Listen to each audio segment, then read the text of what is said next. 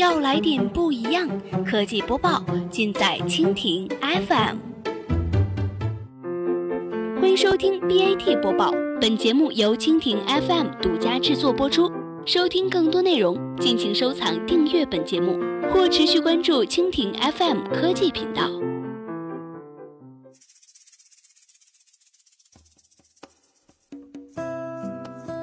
大家好，欢迎收听今天的 BAT 播报。今天呢，我们来关注一下，马云去了趟央行之后，支付宝正式宣布被收编，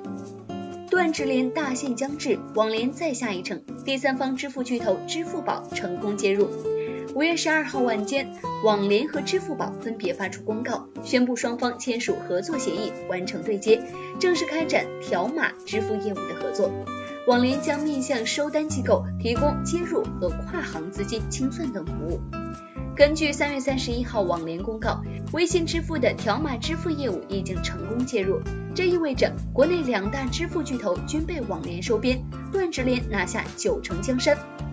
四月二十八号，根据媒体报道，至少两位接近央行的人士证实，阿里巴巴董事局主席马云带着蚂蚁金服董事长井贤栋。蚂蚁金服副总裁兼网商银行行长黄浩到央行总部向相关领导汇报工作，并且进行了沟通。沟通内容主要包括此前的例行检查、飞行检查的结果，以及关于断直连等多项监管规定的落实进度。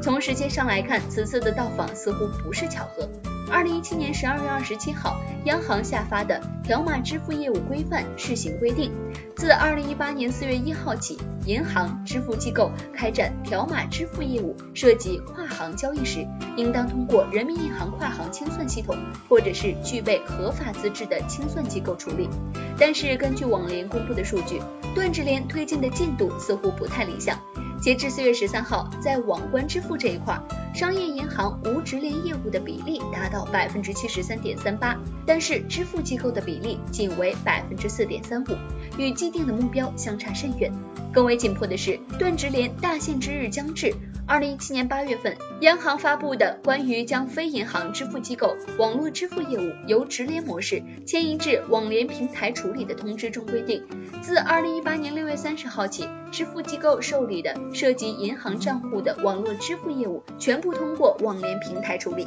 今天，支付宝和网联宣布达成合作，被视作积极拥抱监管、主动配合央行断直连监管工作安排的信号。毕竟，作为国内第三方支付一哥，截至二零一七年第四季度，支付宝的市场份额达到了百分之五十三点七三，而位于第二位的财付通市场份额达到了百分之三十八点一五，两者合计达到了百分之九十一点八八。支付宝相关负责人也表示，这一合作改变的只是交易链路。用户和商家使用支付宝的支付体验不会受到任何影响。